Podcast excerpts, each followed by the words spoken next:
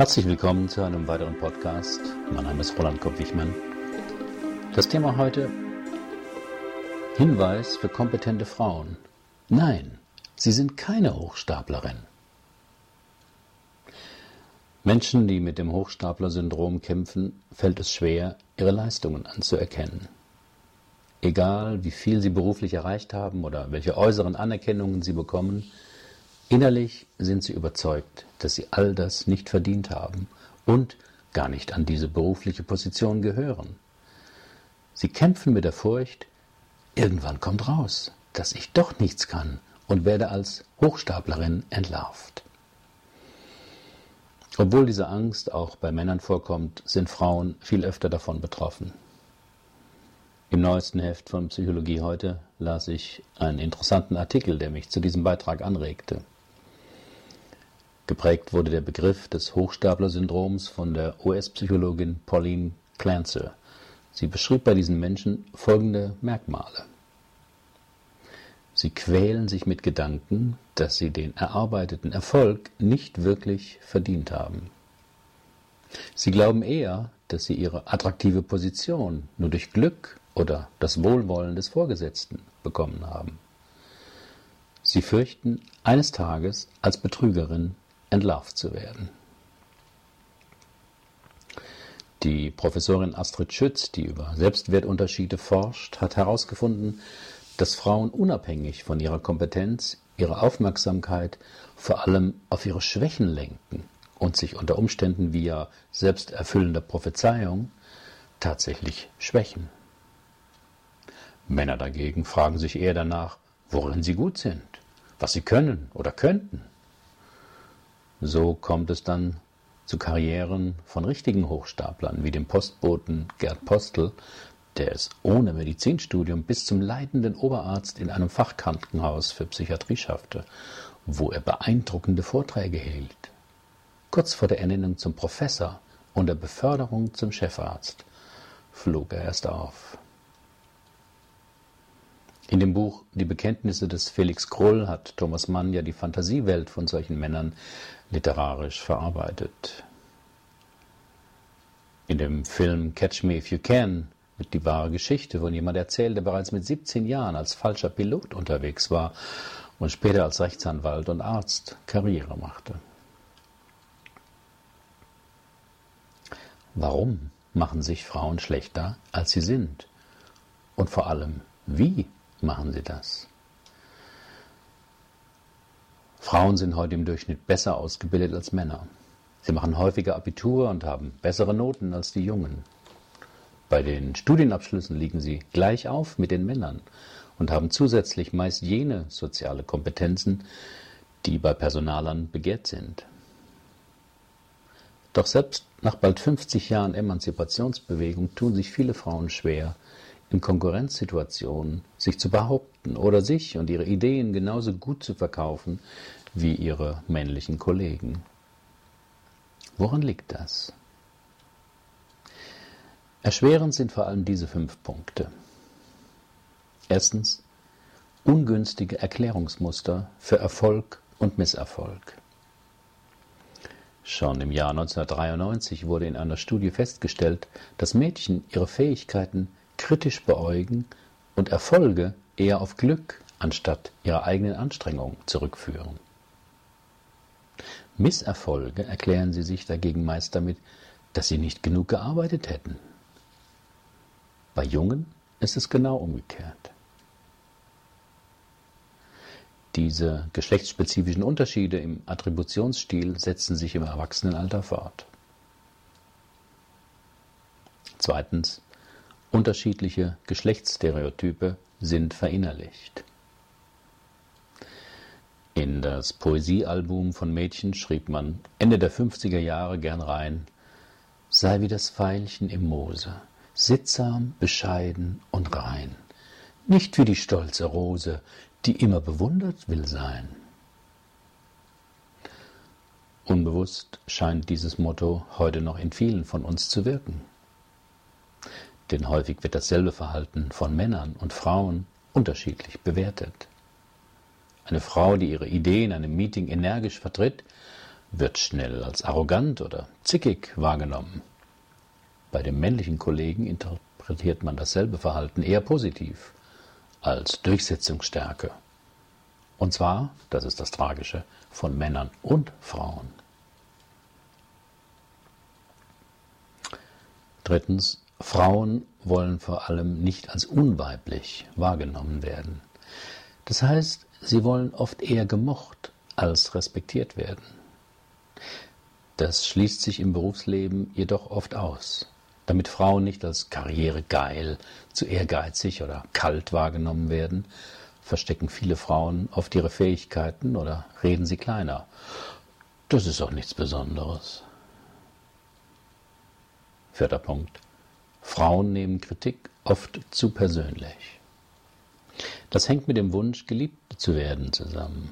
Wenn dann der Kollege die Stirn runzelt oder der Chef einen schlechten Tag hat, beziehen das Frauen schnell auf sich.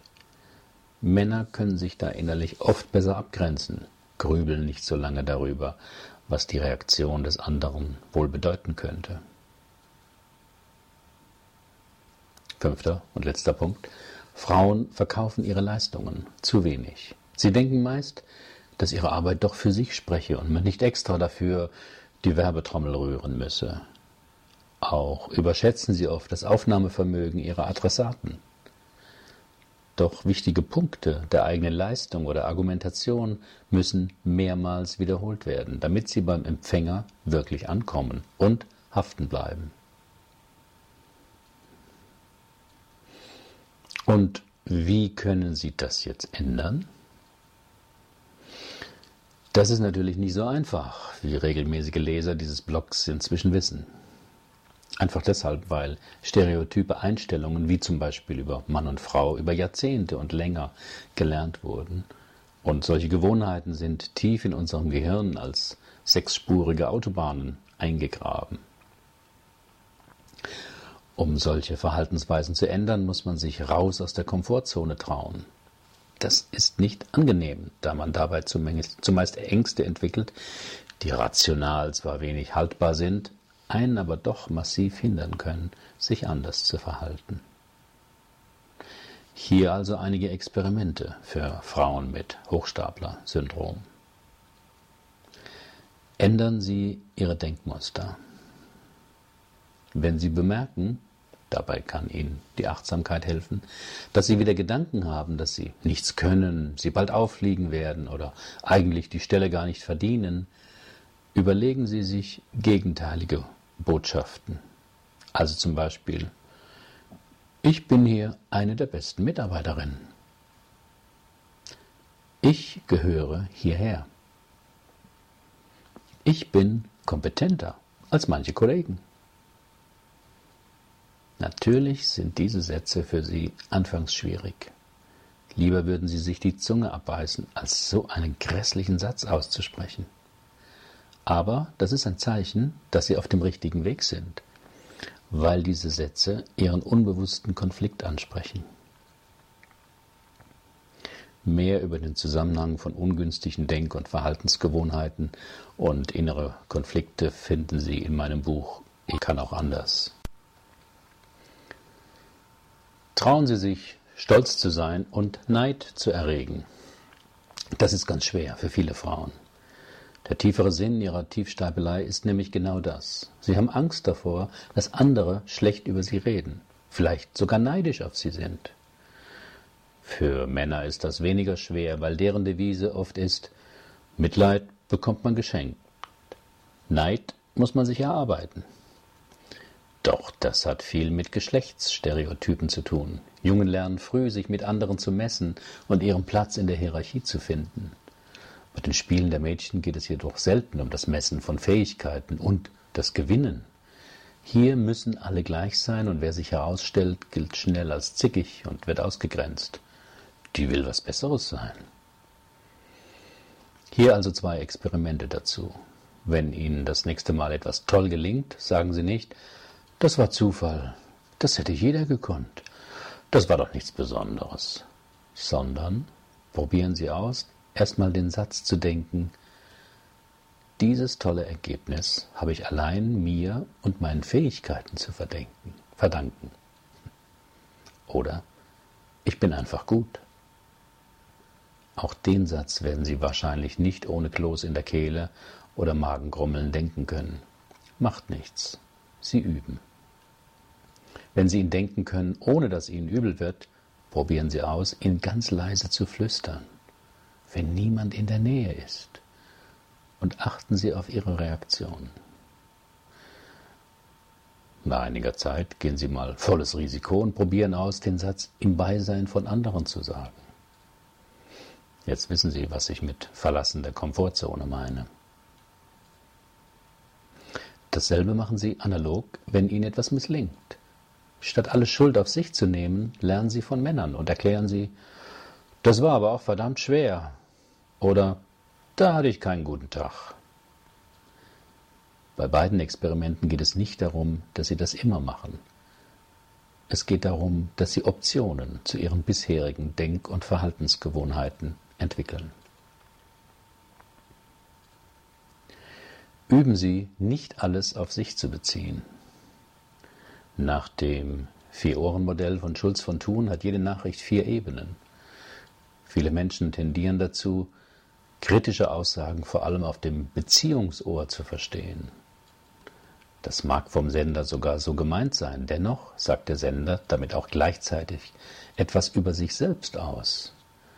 Wenn der Chef Sie ärgerlich anraunst, heißt das nicht unbedingt, dass Sie eine komplette Versagerin sind. Es kann auch bedeuten, dass er Ärger mit seiner Frau oder ein Magengeschwür oder einfach kein Benehmen hat. Bleiben Sie in solchen Momenten bei sich. Grenzen Sie sich innerlich ab. Schaffen Sie eine Distanz zwischen sich und dem anderen und schauen Sie die Szene von außen an.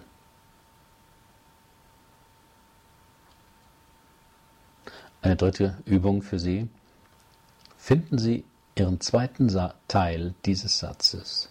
Der erste Teil lautet, nein, ich bin keine Hochstaplerin, sondern, solche Ergänzungen können zum Beispiel sein, sondern genauso gut wie die anderen, sondern genau am richtigen Platz, sondern ziemlich unentbehrlich.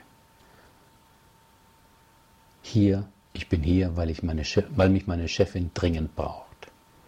Sie verstehen das Prinzip. Nehmen Sie den Satz, der Ihnen am schwersten fällt. Das ist wahrscheinlich der richtige. Herzlichen Dank für Ihre Aufmerksamkeit. Bis zum nächsten Mal.